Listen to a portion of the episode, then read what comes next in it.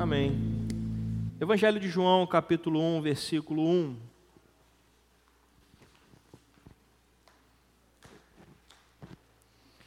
Evangelho de João, capítulo 1, versículo 1.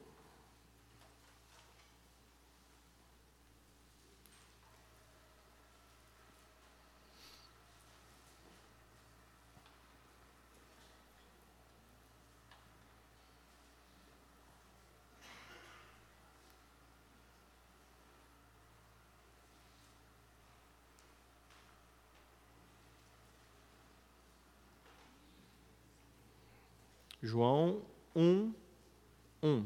Quem encontrou, diga amém. Diz assim a palavra do Senhor: No princípio era o Verbo, e o Verbo estava com Deus, e o Verbo era Deus. Ele estava no princípio com Deus. Todas as coisas foram feitas por ele, e sem ele, nada do que foi feito se fez. A vida estava nele, e a vida era a luz dos homens. A luz resplandece nas trevas, e as trevas não prevaleceram contra ela. Houve um homem enviado por Deus, e o nome dele era João.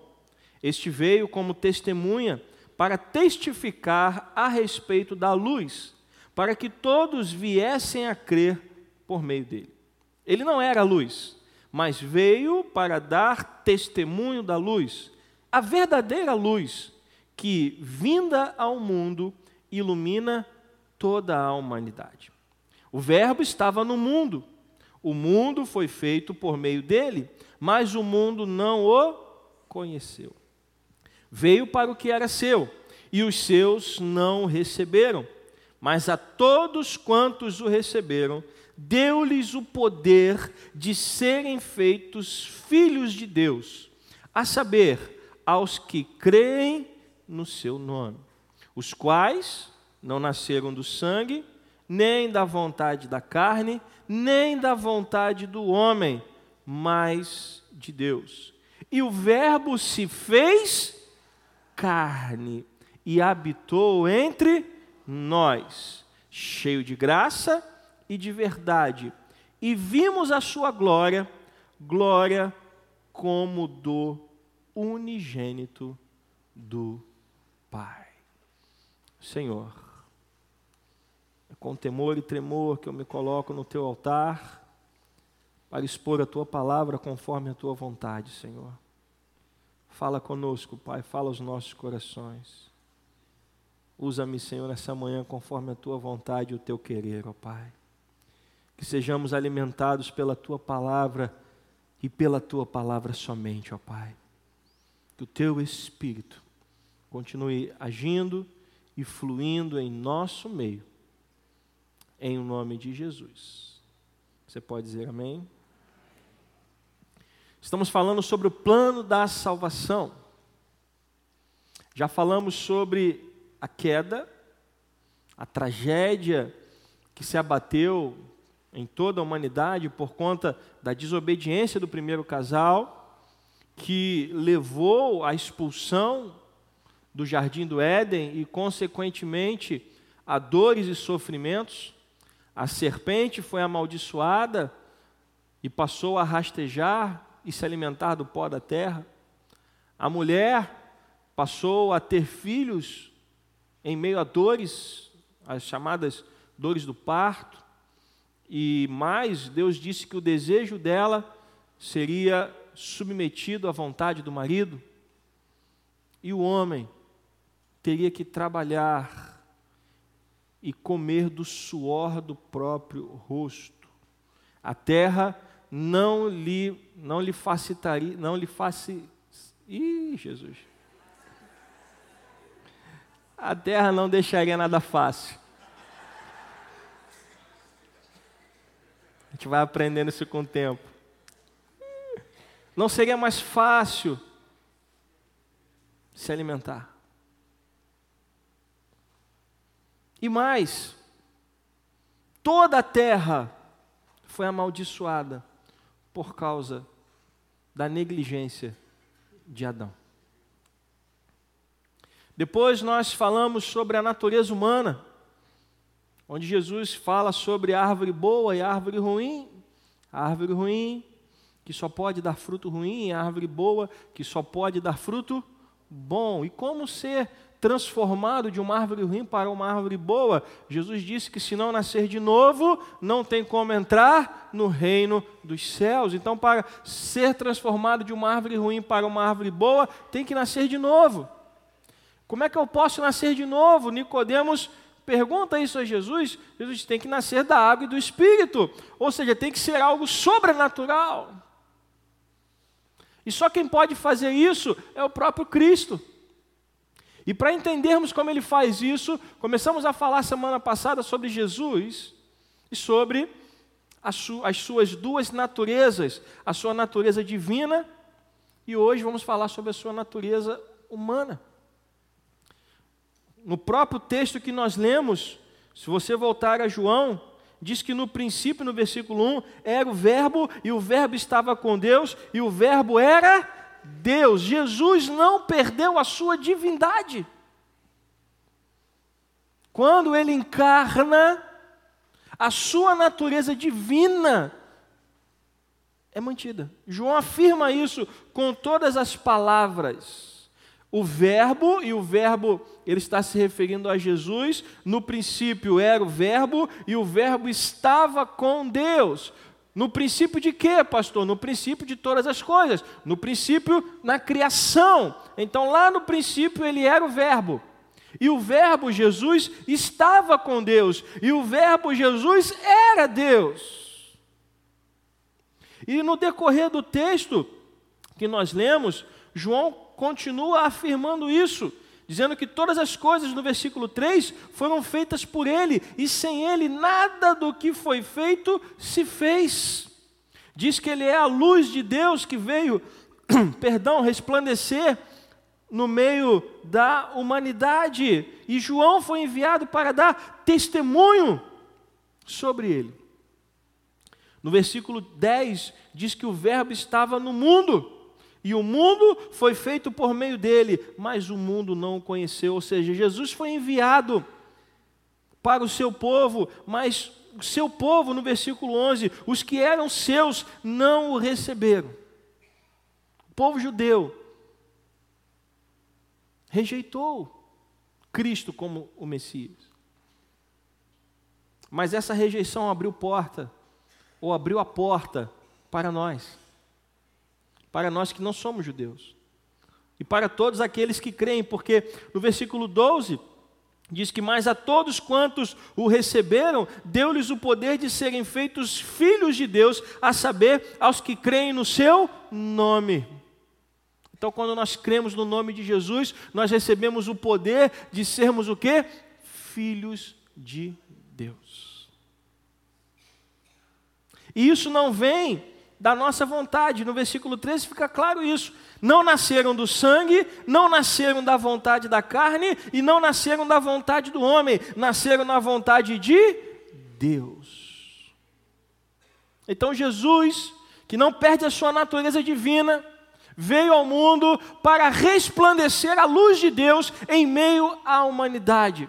O povo de Deus, o povo judeu, olha para Jesus, mas não acredita no testemunho nem de João, nem do próprio Jesus, e uma parte do seu povo o rejeita. Ao rejeitá-lo, se você lembra da história, quando Pôncio Pilatos oferece uma outra pessoa para morrer no lugar de Jesus, o povo que estava lá escolhe Jesus ou Barrabás? Escolhe Barrabás, escolhe Jesus para morrer e escolhe Barrabás para ser solto. Ao que Pilatos diz: Eu estou livre do sangue desse homem. Qual é a resposta do povo judeu? Caia sobre nós o seu sangue. O que isso quer dizer? Nós assumimos a culpa. E aí, João diz: Mas aqueles que creem no seu nome recebem o poder de serem feitos o quê? Filhos de Deus. Você, meu irmão, que crê no nome de Jesus, você é filho de Deus. Você, minha irmã, que crê no nome de Jesus, você é filha de Deus. Não por causa da sua vontade, não por causa do seu sangue. Até podemos ter aqui alguém que seja descendente de judeu, mas eu creio que a maioria aqui não é. Eu não sou, sou descendente de português. Então, meu sangue não não me tornaria apto a ser filho de Deus. Mas João vai dizer que não é da vontade do sangue, nem da vontade da carne, nem da vontade do homem, mas da vontade de Deus. E aí no versículo 14 diz: E o Verbo Jesus se fez carne e habitou entre nós, cheio de graça e de verdade, e vimos a sua glória, glória como do unigênito do Pai. É sobre isso que eu quero falar nessa manhã. Sobre a humanidade de Cristo. Jesus, ele não deixou de ser Deus. Lá em Colossenses, Paulo vai dizer que em Cristo habita toda a plenitude da divindade. Mas ao mesmo tempo que ele não perde a sua natureza divina, ao mesmo tempo ele é o Verbo que se fez carne. Ele nasceu de uma mulher. A sua concepção, isso é importante, a sua concepção foi algo sobrenatural. Mas o seu nascimento foi algo natural. Ele nasceu igualzinho nascemos todos nós. Maria ficou grávida e quando chegou a hora, o bebê saiu. A concepção, quando Maria fica grávida, é algo sobrenatural. O Espírito Santo a envolve e então ela fica grávida. Mas o nascimento de Cristo é algo natural. Ele nasce como toda pessoa nasce.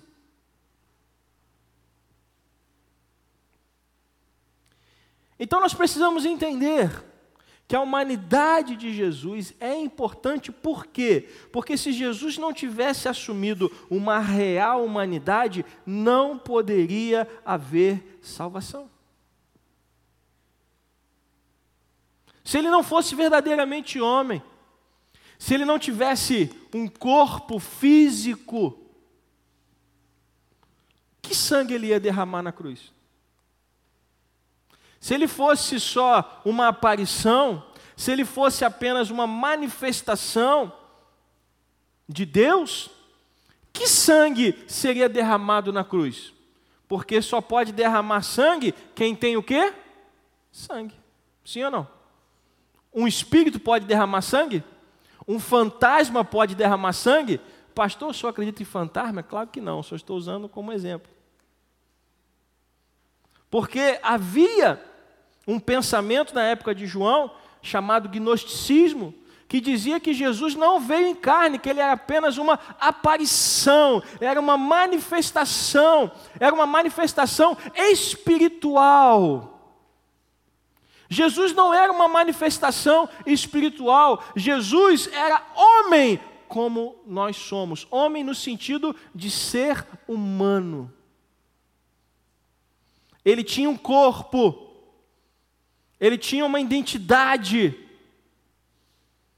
Ele carregava sangue nas suas veias. A validade e a aplicação da obra de Cristo realizada na cruz do Calvário dependem da realidade da sua humanidade, assim como a sua eficácia depende da genuidade da sua divindade. Ou seja, a obra da cruz depende de nós acreditarmos que Deus morreu como homem na cruz. Guardou essa frase? Deus morreu como homem na cruz. Por que, por que falar essa frase? Porque nessa frase nós juntamos as duas naturezas de Cristo: O Deus que se fez carne morreu na cruz. Deu para entender? Essas duas condições são necessárias porque somente Deus poderia andar entre nós em perfeição, porque todos nós nascemos com o pecado original.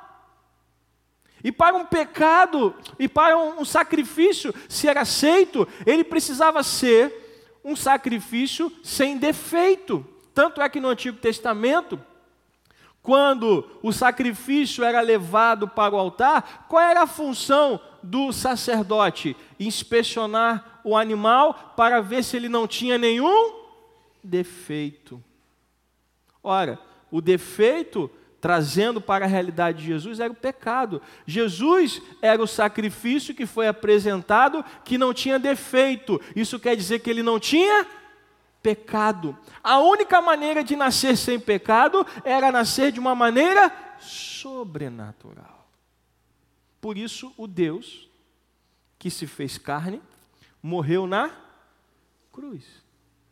Por isso, nós precisamos entender que Jesus carrega duas naturezas. Ao mesmo tempo que ele é Deus, ao mesmo tempo ele é homem. Se Jesus não fosse um ser humano real, ele não poderia realizar a intercessão que um sacerdote pode fazer em nosso favor. Venha comigo em Hebreus capítulo 2, versículo 17. Hebreus 2, 17.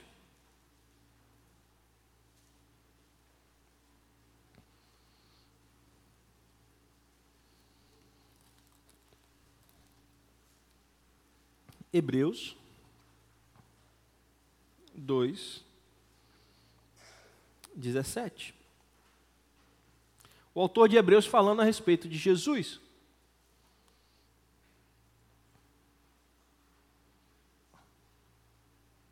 Amém? Por isso mesmo era necessário que em todas as coisas ele se tornasse o quê? Semelhante aos irmãos. O que significa se tornar semelhante aos irmãos?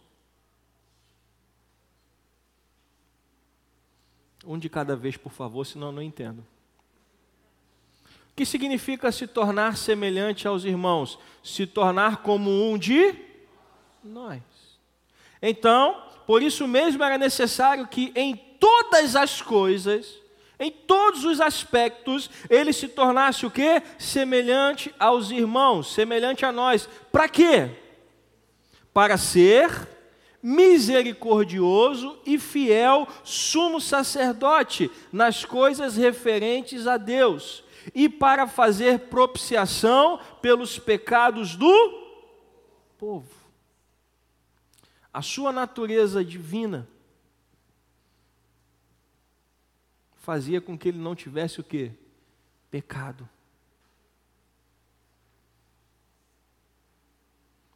E fazia com que ele permanecesse fiel a quem?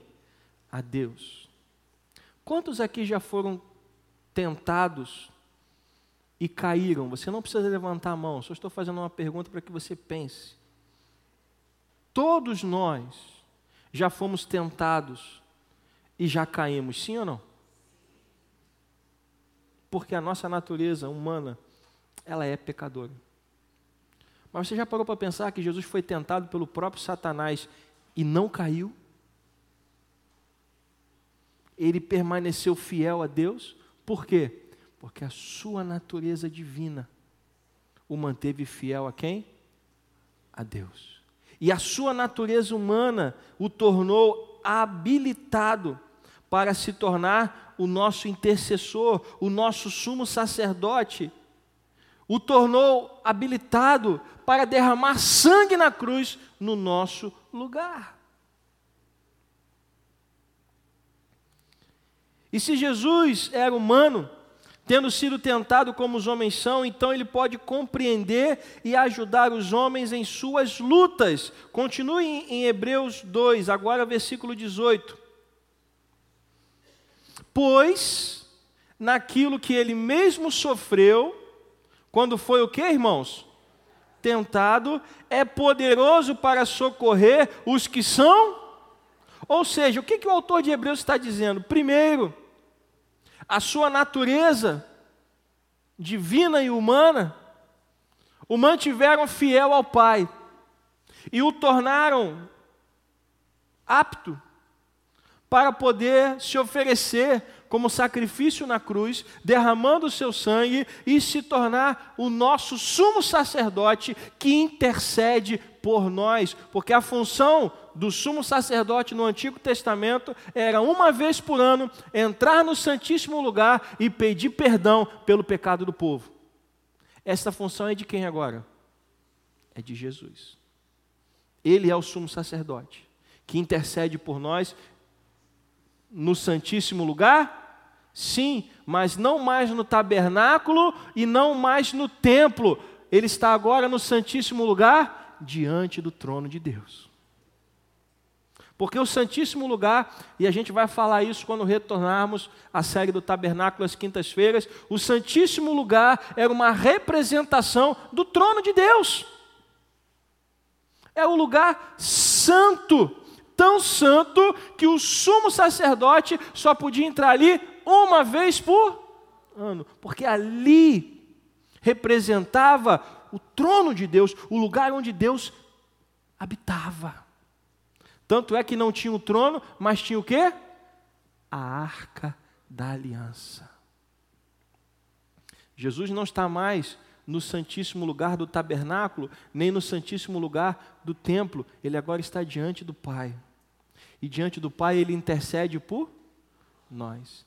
Então, sua natureza divina e humana o tornaram habilitado para morrer na cruz, derramar sangue por nós e agora se tornar o nosso sumo sacerdote. Agora, mais do que isso, o autor aos Hebreus vai dizer que ao ser humano, ao, ao, ao encarnar e andar entre nós, ele foi tentado. E ao ser tentado, ele entendeu o que nós passamos, porque como Deus vai ser tentado? Mas Jesus, como homem, foi. E ele sabe a luta que nós enfrentamos todo santo dia. E é por esse motivo que diante do Pai, Ele intercede por nós. Pai, eu sei o que eles estão passando porque eu também fui tentado. Eu sei a luta que eles carregam na sua carne, porque eu também fui tentado. Você entende o tamanho do amor de Deus, meu irmão, minha irmã? Ele precisava vir a esse mundo? Não. Ele precisava ser tentado por Satanás? Ele precisava morrer na cruz no nosso lugar? Não. Por que, que ele fez isso? Por amor. O Jesus homem morreu na cruz, foi tentado no nosso lugar por amor. Então nós precisamos basear a nossa fé nessa verdade que Deus que Isaías vai chamar de Emanuel, que significa o quê? Deus conosco, Deus habitando entre nós, Deus homem. O Deus que se tornou homem e morreu na cruz no nosso lugar. Ele veio para morrer e ressuscitar e nos salvar dos nossos pecados. Ele não foi uma teofania uma manifestação sobrenatural de Deus, porque a gente já falou isso aqui quando eu estava falando sobre o Natal. Eu falei sobre as aparições de Jesus no Antigo Testamento como o anjo do Senhor, que uma teofania é uma manifestação para que pudesse se falar com o ser humano. Então, no Antigo Testamento nós temos relatos de momentos em que o próprio Jesus se manifesta como uma pessoa para poder falar com o seu povo, mas o que Jesus fez aqui não é o que aconteceu no Antigo Testamento. No Antigo Testamento era uma teofania, ele assumiu uma forma humana para falar com algumas pessoas e depois ele voltou para a presença de Deus. Não foi isso que aconteceu no Novo Testamento. No Novo Testamento, ele nasceu humano. Ele encarnou, ele entrou na história da humanidade. Não é uma aparição, não é uma manifestação, ele se fez carne. E enquanto a gente não entende isso, a gente não consegue entender ou compreender o tamanho do amor de Deus. Ele tinha um corpo humano, ele nasceu de mulher e ele experimentou tudo o que nós passamos. Vamos voltar a Hebreus, você está no capítulo 2, volte para o versículo 14.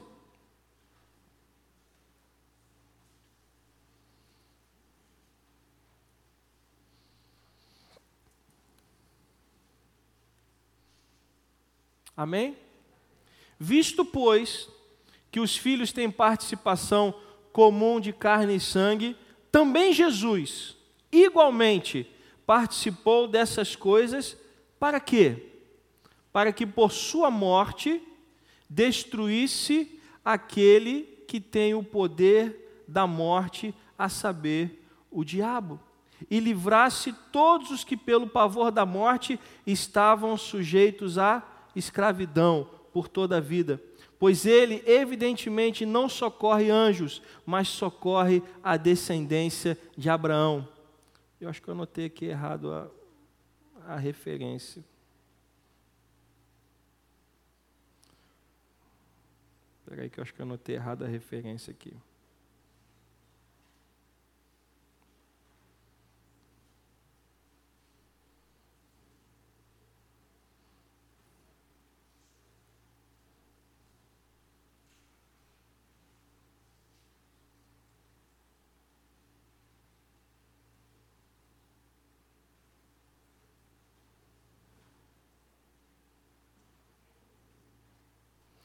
Anotei errado, sim.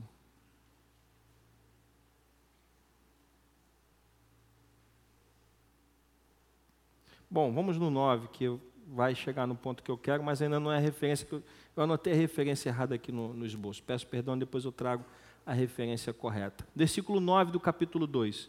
Vemos, porém, aquele que por um pouco foi feito menor do que os anjos, Jesus, que por causa do sofrimento da morte foi coroado de glória e de honra, para que, pela graça de Deus, provasse a morte por todos. Porque convinha que Deus, por causa de quem e por meio de quem todas as coisas existem, conduzindo muitos filhos à glória, aperfeiçoasse por meio de sofrimentos o autor da salvação deles. Então, aqui no versículo 10, diz que o autor da salvação, ele passou por sofrimentos. Então, voltando ao raciocínio que eu estava desenvolvendo, eu anotei a referência errada, depois eu trago a referência correta. Ele experimentou os sofrimentos que nós experimentamos. Ele experimentou fome, dor, cansaço e todas as outras sensações físicas comuns a qualquer ser humano. Se ele fosse apenas uma aparição, ele iria passar por isso? Não. Lá em Mateus capítulo 4, quando ele estava jejuando no deserto, diz que ao final do seu período de jejum, ele sentiu o quê? Fome. E a primeira coisa que Satanás faz é o quê? Se tu és o filho de Deus, pega essas pedras e ordena que elas se transformem em pães e sacie a sua fome. Aí Jesus responde: Nem só de pão viverá o homem, mas de toda a palavra que procede da boca de Deus. Então, Jesus, ele não era uma aparição, ele não era uma manifestação, ele tinha um corpo físico. Ele passou por tudo que nós passamos. De uma certa feita, ele estava caminhando, entrando numa cidade, e ele viu um sepultamento acontecendo. E ele olhou uma mulher viúva sepultando seu filho.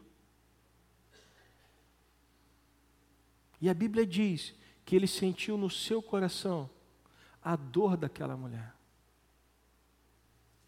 Se ele fosse uma aparição, ele sentiria alguma coisa? Não. Por que, que ele sentiu? Porque ele era humano. Depois que ele ressuscitou, ele negou que fosse um fantasma, como alguns chegaram a acreditar.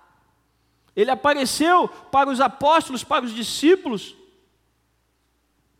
e tinha um que não estava com eles. Quem lembra o nome dele? Hã? Tomé. E aí, quando Tomé chegou, olha, Jesus ressuscitou.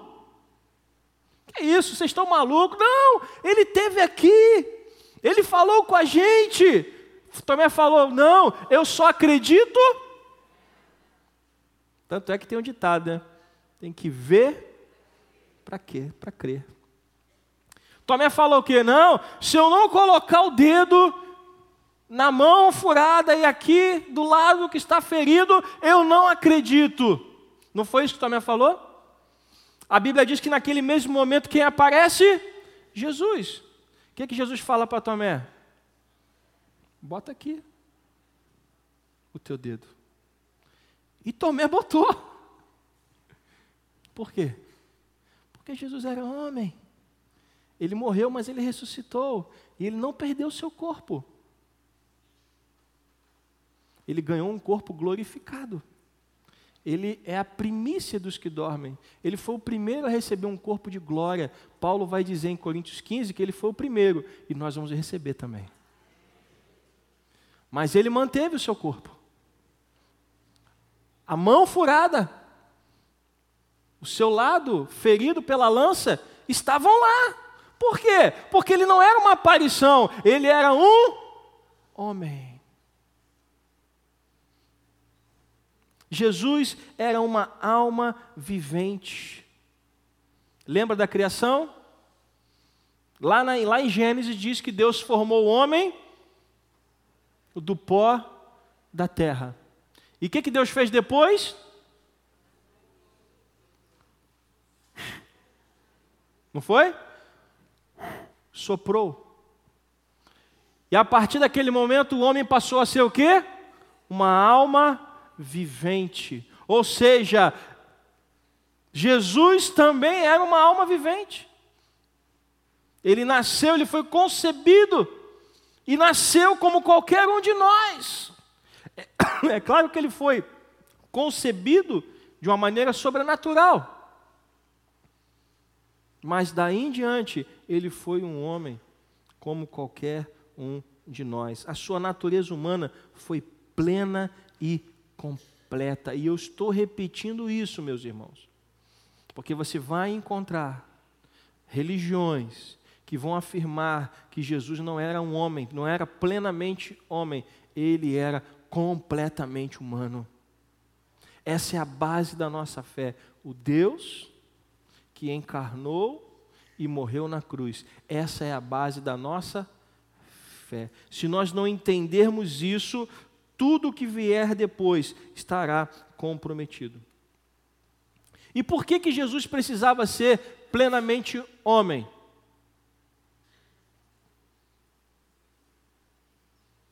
Antes de Jesus, teve outro homem perfeito? Não, né? Teve não, né?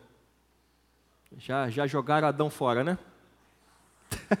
Adão já. Adão que, que se cuide. Antes de Jesus, teve outro homem perfeito? Teve. Adão não era perfeito? Ou não? Adão não era perfeito, não? Sim ou não? Quem acha que sim, levanta a mão. Hum. Quem acha que não, levanta a mão. E você que não levantou, pode levantar para não ficar sem graça agora. Adão era perfeito, gente, sim ou não? A Bíblia diz que ele foi criado um homem perfeito. Ele deixa de ser perfeito a partir do pecado. Meteu um susto agora. Então, antes de Jesus, houve um outro homem perfeito, mas que caiu.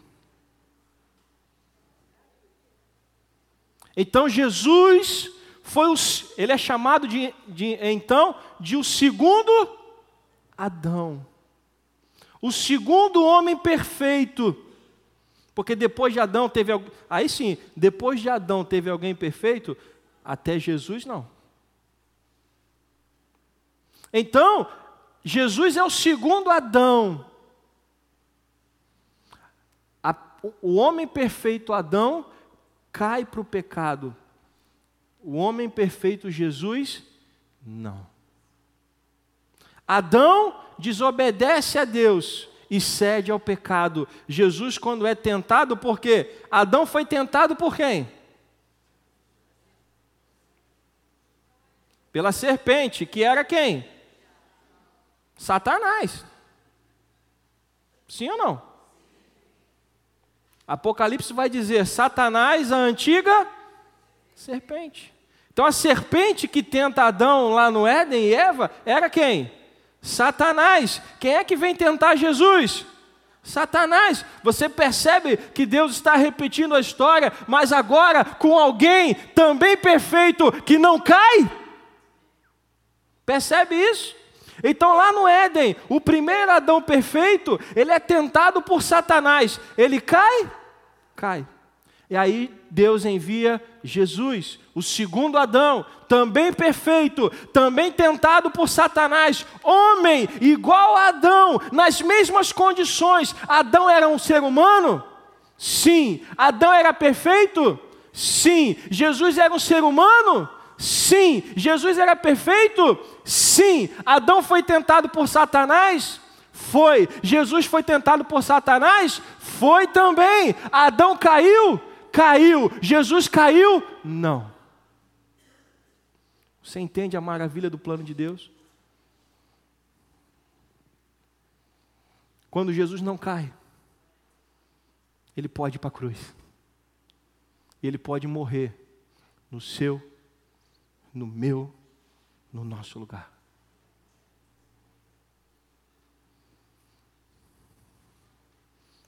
Como redentor, então, ele se torna a cabeça da igreja. Lembra de Efésios? Aquele texto que algumas mulheres não gostam, que a mulher tem que submeter o marido porque o marido é o cabeça da mulher? Pois é. Mas quem é, o, quem é o cabeça do marido? Que representa que ele é o cabeça de quem? Da igreja ao não cair, ele assume a liderança da igreja. Ele toma de Satanás a autoridade que ele tinha roubado de quem? Satanás roubou a autoridade de quem? De Adão. Por isso, lá na, no deserto, ele leva Jesus para o alto do, do templo e diz o que? Olha, tudo isso eu te darei. Se você se prostrar diante de mim e me. Por que, que ele queria dar aquelas coisas a Jesus? Porque ele tinha roubado de quem? De Adão. Deus tinha dado autoridade sobre a criação a quem? A Adão. Satanás foi lá e roubou. O que, que Jesus fez? Tomou de volta. Por isso a Bíblia vai dizer que ele tomou as chaves da morte e do inferno e retomou a autoridade. Então agora ele é a cabeça da igreja, ele é a cabeça dessa nova humanidade, ele assumiu o seu lugar de, de cabeça sobre a sua igreja. Por isso, ele é chamado de Senhor da igreja. Por isso, a gente não faz o que quer, a gente faz o que Cristo quer, porque Ele é o cabeça e nós somos os servos. Ele é quem manda e a gente obedece.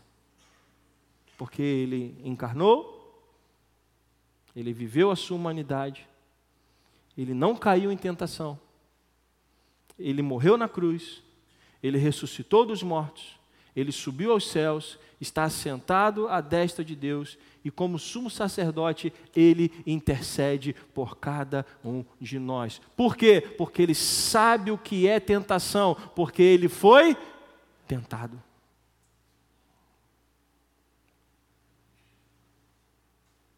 Algumas aplicações práticas para nós encerrarmos sobre a real humanidade de Jesus. A morte expiatória de Jesus foi proveitosa para os que creem, pois quem morreu na cruz foi o segundo Adão, um homem real e que poderia oferecer um sacrifício eficaz em nosso favor. A morte de Jesus na cruz significa o sacrifício do segundo Adão. E por que, que isso é importante, pastor? Porque lá em João 1, o texto que nós lemos no início, diz Vamos voltar ao texto, é importante. João 1, 1. Por que, que a morte do segundo Adão é importante?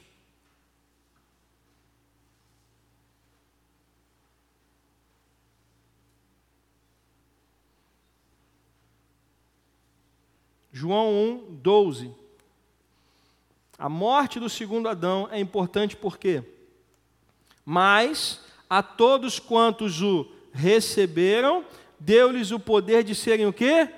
Feitos filhos de Deus, a saber, aos que creem no seu nome. Então a morte expiatória de Cristo na cruz é importante para aqueles que creem, por quê? Porque aqueles que creem em Jesus são feitos ou se tornam o quê?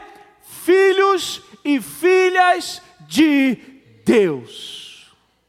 Tem coisa mais maravilhosa que isso? Não. Antes nós éramos inimigos.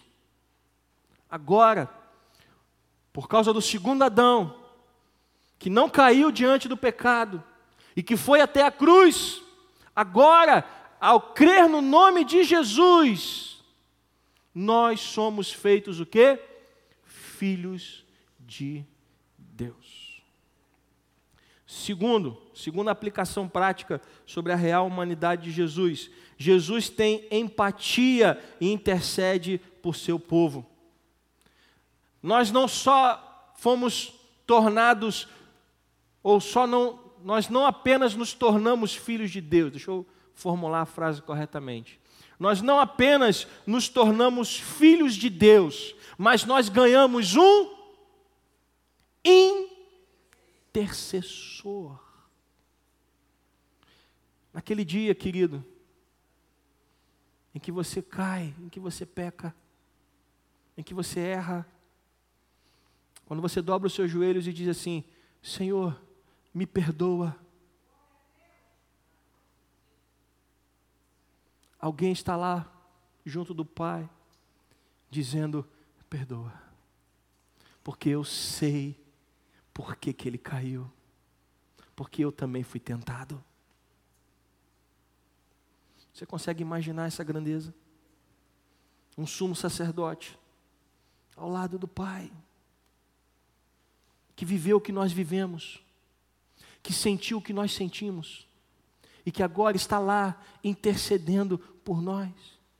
E quando você dobra os seus joelhos e fala, Pai, me perdoa, Ele está dizendo, perdoa porque eu sei o que eles passam.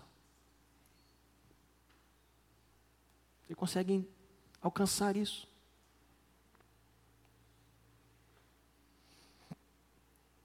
Terceira aplicação prática sobre a humanidade de Jesus. Jesus nos revela a real humanidade.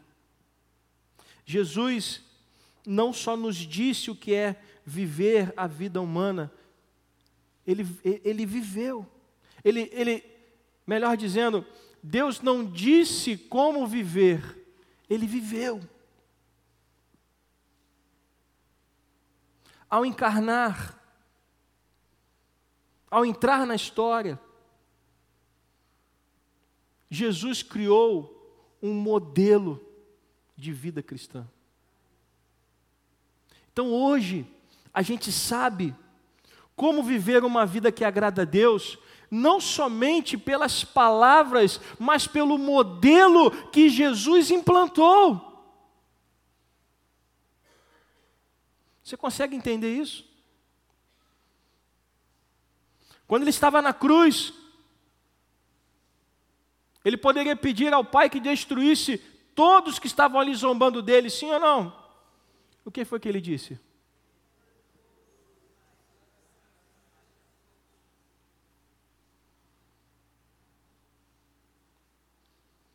Não foi isso que ele disse? Quando Jesus foi acusado, o que foi que ele disse? Nada. A Bíblia diz que ele se calou. Quando Jesus estava pregando a palavra e viu que o dia acabou, ele percebeu que as pessoas tinham fome. O que, que ele fez? Manda todo mundo embora para esse povo se virar. Foi isso que ele fez? Não. Ele disse o quê? Vamos providenciar alimento. Compaixão, empatia. Jesus não apenas disse como viver, ele viveu. E ao viver, ele deixou um modelo. Você quer ser cristão? Paulo vai dizer que para ser cristão nós temos que fazer o quê? para sermos cristãos, temos que ser o quê? Imitadores do pastor André. Vão se lascar todo mundo se fizer isso. Para ser cristão, nós temos que ser imitadores de quem? Cristo. Ele é o modelo. Quer imitar alguém? Imita Cristo porque Cristo agradou o Pai. E se você imitar Cristo, você também vai agradar ao. Última aplicação prática, para nós encerrarmos. A humanidade foi criada boa, sim ou não? Por isso devemos tomar cuidado com as negações ascéticas da humanidade, em especial com relação ao corpo rotulando como algo mal ou pelo menos algo inferior ao espiritual.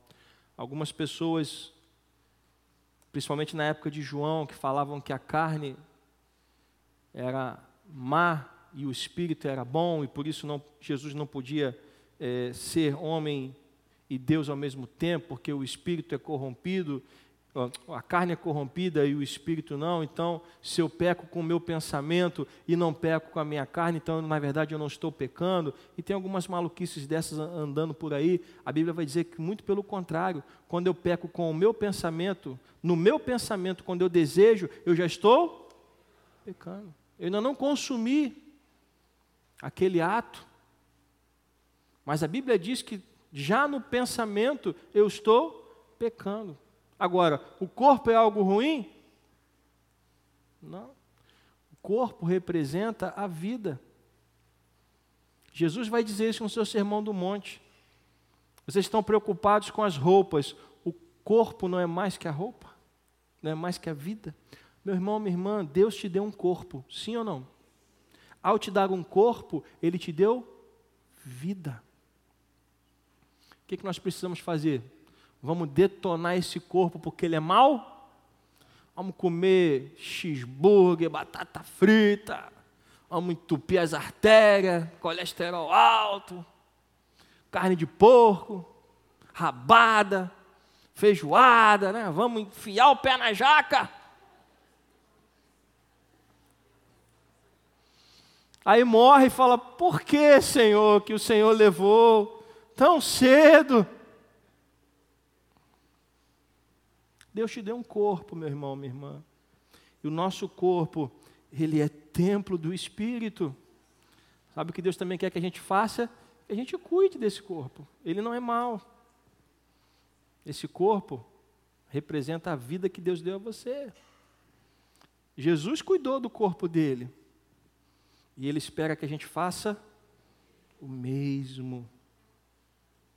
Templo do Espírito. Então vamos cuidar da nossa saúde. Vamos cuidar da, daquilo que Deus nos deu. Porque se você não tiver saúde, você não vai fazer a obra de Deus. Sem saúde você não trabalha. Sem saúde você não vive. Então vamos cuidar daquilo que Deus nos deu. Posso ouvir um amém? O fato de Jesus ter assumido a real humanidade é um lembrete de que o ser, de que ser homem não é mal, é bom. A vida que nós temos, meus irmãos, é boa. Há pessoas que falam assim: a minha vida é uma droga. Não, a sua vida é uma bênção. Se você está vivo, se você está respirando, isso é bênção de Deus. Porque a outra opção é morrer. Eu não quero morrer agora, não. Você quer? Se tiver alguém querendo morrer, a gente ora agora, em nome de Jesus, para Deus levar. Alguém, alguém quer receber a oração da morte? Não, né? Que isso, pastor? Isso existe? Claro que não, estou brincando. Ninguém quer morrer. Então pare de dizer que a sua vida é uma droga. A sua vida é uma bênção que Deus deu a você. Então faça da sua vida, ou torne a sua vida uma bênção nas mãos do Senhor. Posso ouvir um amém? Creia que Deus deu a você o milagre da vida para você ser uma bênção, para você abençoar pessoas. Então, cuide da sua saúde e abençoe quantas pessoas você puder, em nome de Jesus. Amém? Com isso eu encerro o sermão dessa manhã. Jesus recebeu um corpo, encarnou e morreu no nosso lugar, para que nós tivéssemos vida. Então, viva a vida cristã, viva o modelo segundo o qual Jesus deixou para cada um de nós. Posso ouvir um amém? Vamos ficar de pé. Obrigado, Senhor, pelo privilégio de estarmos vivos nessa manhã, pelo privilégio, Senhor, de estarmos vivos na Tua presença. É maravilhoso demais, Senhor, estarmos aqui reunidos nessa manhã, aprendendo sobre a Tua palavra, entendendo, Senhor, o Teu sacrifício na cruz, o quanto custou e o quanto o Senhor nos amou para ter se entregue, para ter se doado voluntariamente na cruz do Calvário. Senhor, nós queremos te agradecer por tão grande amor. Queremos te agradecer, ó Pai, por ter habitado entre nós e ter deixado para cada um de nós um modelo pelo qual nós podemos viver, ó Pai. Senhor Jesus, que o teu Espírito Santo continue falando aos nossos corações, que o teu Espírito Santo continue nos direcionando ao centro da tua vontade. Concede-nos, Senhor, um dia abençoado na tua presença. Nós te louvamos, ó Pai, e te agradecemos em nome de Jesus. Amém. Quero lembrar que o nosso